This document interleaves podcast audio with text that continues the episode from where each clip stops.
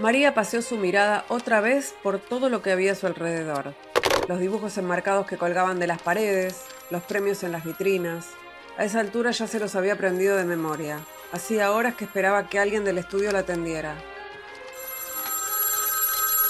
En el transcurso del tiempo ella misma se había vuelto parte del decorado de esa oficina, al menos para la secretaria, que apenas le dirigía la mirada. Solo se ocupaba de atender un teléfono que no paraba de sonar. María tomó nota de la hora y se plantó frente a la chica que ahora la miró de reojo.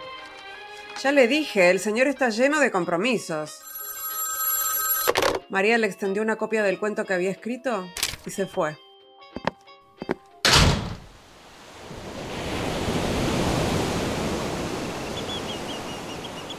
Se dirigió hasta la playa, se sacó los zapatos y hundió los pies en la arena.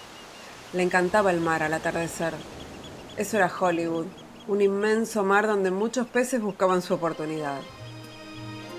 La suya era contarle personalmente al ejecutivo del estudio por qué su historia debía ser candidata a ser llevada a la gran pantalla. Se llamaba Merlín y Viviana y era una comedia para chicos en la que un perro se enamoraba de una gata coqueta.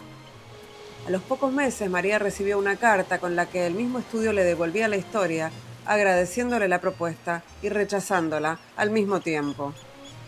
Le explicaban que solo admitían obras que ellos mismos hubieran encargado. María guardó la carta de recuerdo.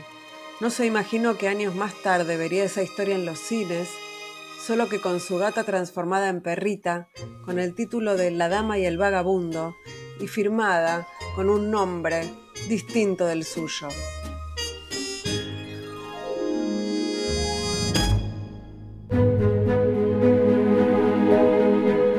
¿Qué sentirías si no pudieses firmar tu obra? Si ese libro, ese poema o esa investigación que ha sido el fruto de tu esfuerzo, de tu talento, llevara otro nombre. ¿Y cómo te sentirías si te vieras obligada a tomar esa decisión? Una que en algún momento de tu vida te hará preguntarte, ¿por qué firme con nombre de hombre? Esta es la historia de mujeres que no fueron reconocidas en su tiempo, que por distintas razones tuvieron que ocultar su nombre, que fueron obligadas a cambiarlo por uno de varón. ¿Por qué firmé con nombre de hombre? Un podcast de la Asociación Clásicas y Modernas, producido por Rombo Podcast. Hoy presentamos Pies en Tierra.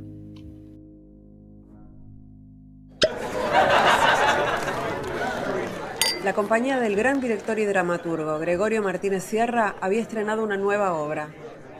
El público quedó encantado. Llenaron a Gregorio de cumplidos después de la función. A él y a Catalina, la estrella.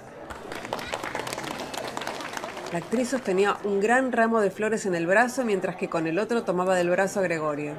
Unos metros atrás, María también recibía felicitaciones, pero por el gran marido que tenía, entonces, a partir de ahí empieza la parte que yo digo perversa, ¿no? Porque a pesar de que, de que eh, él está con la otra y ella lo sabe, bueno, de, ello, de hecho ella se intenta suicidar en, 2000, en 1909, metiéndose en el mar, ¿no? Y debieron de ser unos años verdaderamente amargos. Pues ella sigue escribiendo y sigue escribiendo además papeles para su rival, papeles en los que su rival se pueda lucir y la rival supongo que la odia porque, claro, van juntos a las giras. La rival debía decir, no sé, no nos podemos librar de ella, porque seguro que la rival creía que Gregorio escribía algo, seguro que Gregorio engañaba a Catalina. Ella es Rosa Montero y junto a Vanessa Monfort seguirán guiándonos por esta historia. Claro, es que la rival yo creo que se, se enamora también del escritor. Después de que los descubriera juntos en el camarín, Gregorio le pidió perdón. Le echó la culpa a Catalina por confundir las cosas y a su instinto masculino por no poder contenerse. La llenó de regalos. Le juró que no volvería a ocurrir, le suplicó que no tirase por la borda su matrimonio. Al principio María le creyó, o eligió creerle. Al menos lo intentó, hasta que vio cómo la panza de Catalina empezaba a crecer, y entonces ya no le quedaron dudas. Gregorio no la había dejado. Entonces, claro, tienen un trío montado que, en realidad no pueden deshacer. Es un delirio. Por la marca. Y no lo deshacen durante montones de años, porque es que siguen viviendo juntos, de hecho, de alguna manera, ¿no? Oficialmente hasta 1922, que es cuando tienen un hijo ya, Catalina Bárcenas y, y, y este y Gregorio, ¿no? Entonces ahí ya es la separación oficial, ¿no? Digamos. En ese momento no piensas que tu seudónimo, que es el nombre de un hombre real, se puede ir con otra y se puede morir y entonces tú te quedas atrapada por tu propia maquinaria, digamos, ¿no? Y tampoco creo que pensara que Gregorio jamás iba a, a, reconocer públicamente que la autoría era de los dos, como que para, a partir de un punto le daría la alternativa, ¿no?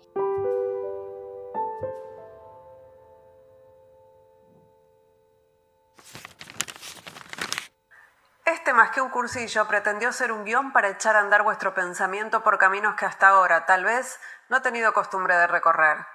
Y para terminar, me gustaría leerles estos versos que he escrito pensando en vosotras. Estudiad, mujeres desocupadas, apasionaos, mujeres desapasionadas, salid, sincera, decidida y serenamente en busca de la verdad, que a mitad de camino saldrá ella a vuestro encuentro. Muchas gracias.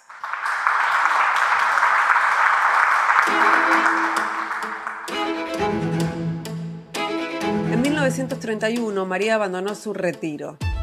Así llamaba a su vida en soledad alejada de Gregorio.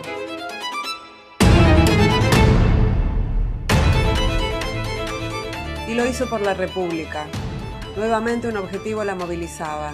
Luchar por los derechos de las mujeres, por su desarrollo cultural, por el sufragio. Primero en el Lyceum Club, fundado por María de Maeztu.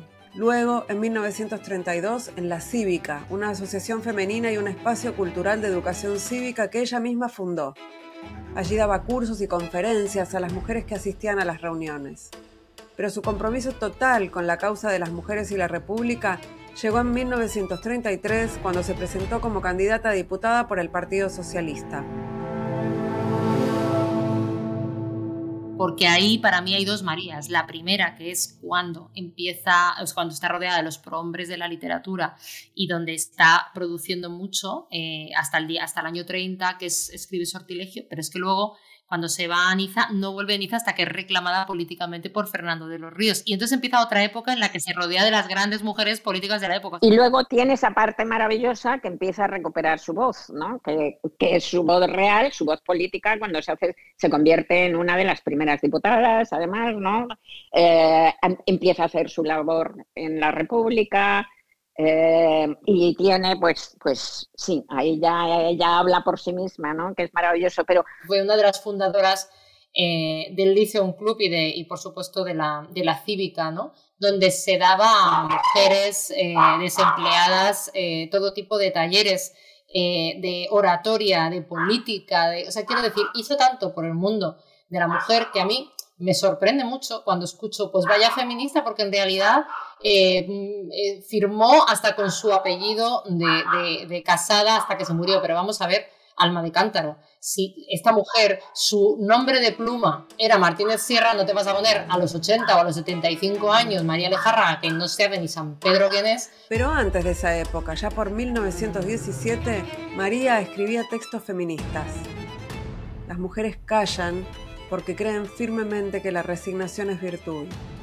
Callan por costumbre de sumisión. Callan porque en fuerza de siglos de esclavitud han llegado a tener alma de esclavas. Pero antes es, es, lo más perverso de todo y lo que más me, me, fascina es que antes, desde 1917, empieza a escribir textos feministas, discursos feministas eh, conferencias feministas y se las hace decir a Gregorio. no me digas que eso no es maravillosamente perversa. O sea, ¿no? Por ejemplo, le hace decir a Gregorio ¿por qué callan las mujeres? ¿no? Hay un parlamento, hay una conferencia que dice Gregorio en donde dice por qué callan las mujeres. Es alucinante, ¿no? Pero si te das cuenta, Rosa, eso también se puede concebir como una herramienta. ¿eh? Porque no es lo mismo en esa época que lo diga una mujer a que lo diga un hombre. O sea, si lo decía un hombre estaba más justificado. Obvio. Y una venganza, ¿eh? Se escuchaba más.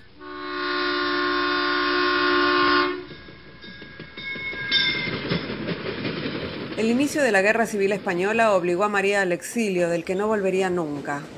Primero se dedicó a la labor humanitaria, ayudando a los niños españoles refugiados en Bélgica. Luego, en 1938, volvió a Niza. Allí vivió con su hermana Nati. Gregorio había dejado España hacía tiempo, en 1931. Había partido con Catalina rumbo a Hollywood.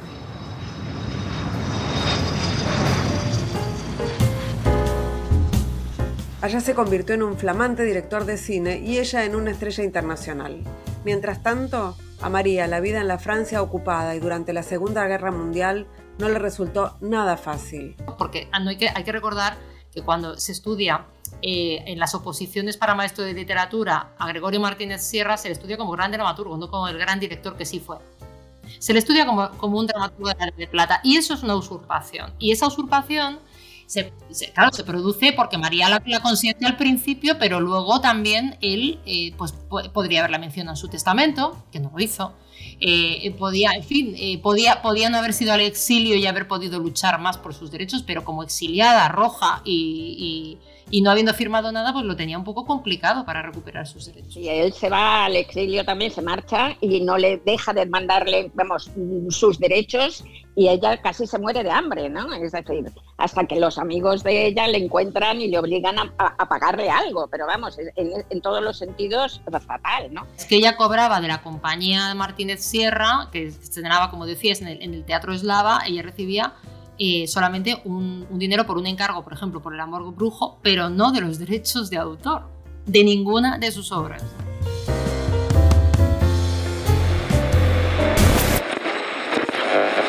Un día, mientras escuchaba la radio, se enteró de la noticia.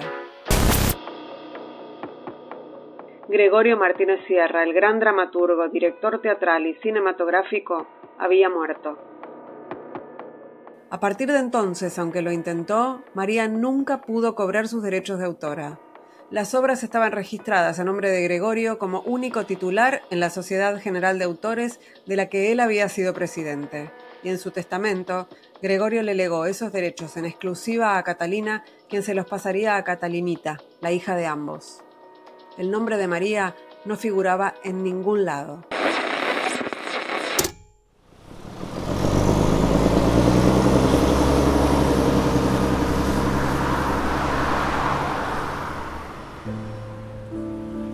María llegó a la Argentina después de intentar sin suerte forjarse un destino en Estados Unidos y en México. Pero ella nunca se daba por vencida. Así fue a ofrecer sus servicios como escritora y traductora a distintos medios editoriales de Buenos Aires.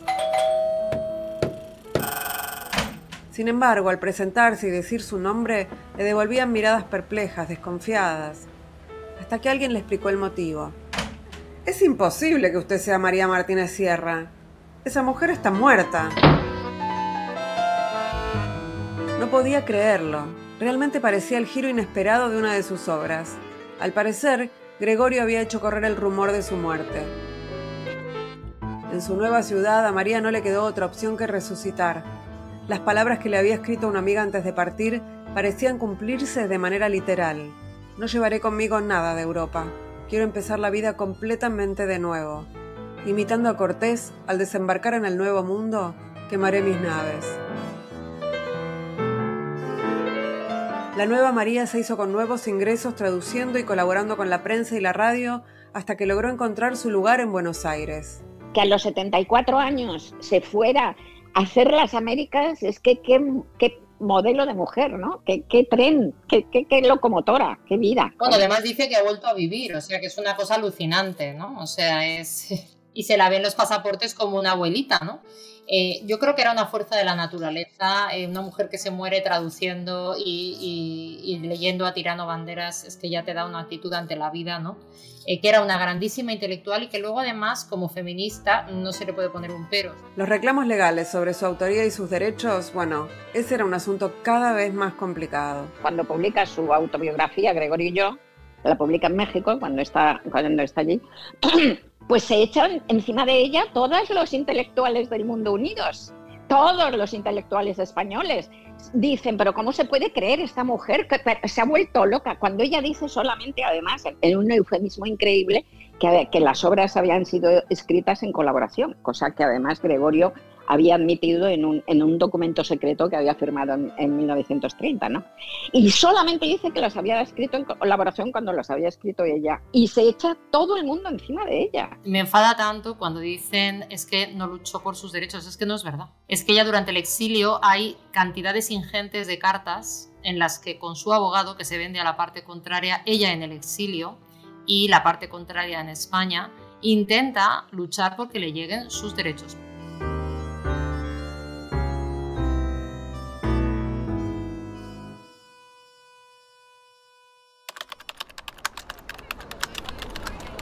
María vivió los 25 últimos años de su vida, de 1951 a 1974, en Buenos Aires.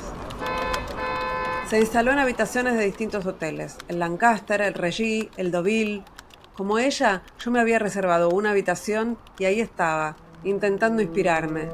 Ya no con la ayuda de una máquina de escribir, sino con mi laptop. Claro que la tecnología no es lo único que cambió con los años. La ciudad tampoco es la misma.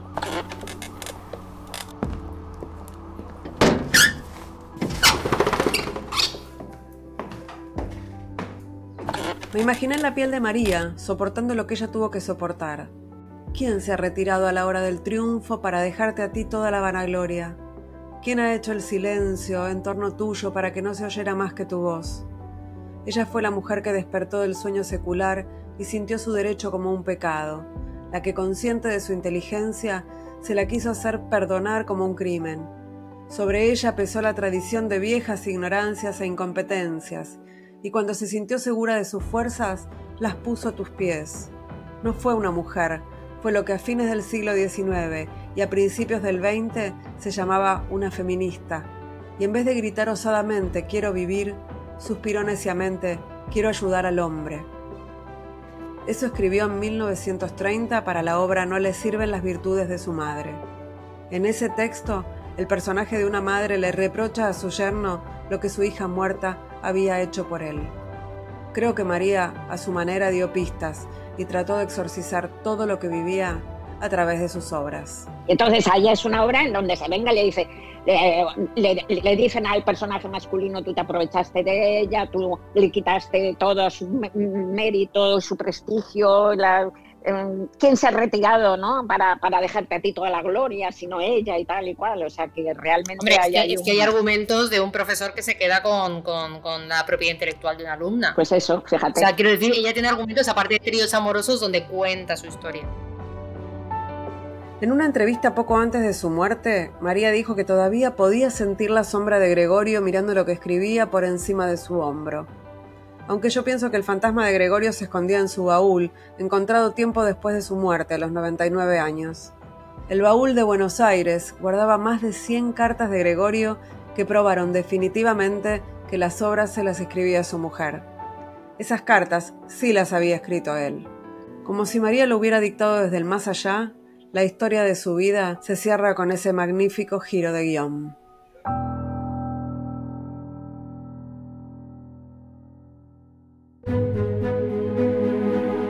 ¿Por qué firmé con nombre de hombre? Un proyecto de clásicas y modernas, Asociación para la Igualdad de Mujeres y Hombres en la Cultura. Dirección, Fátima Anjo. En este episodio, narración, Ingrid Beck. Dirección, Franco de Ledone. Guión, Romina Ballester. Diseño sonoro, Franco de Ledone. Comunicación, Raúl Gil Benito una producción de Rombo Podcasts.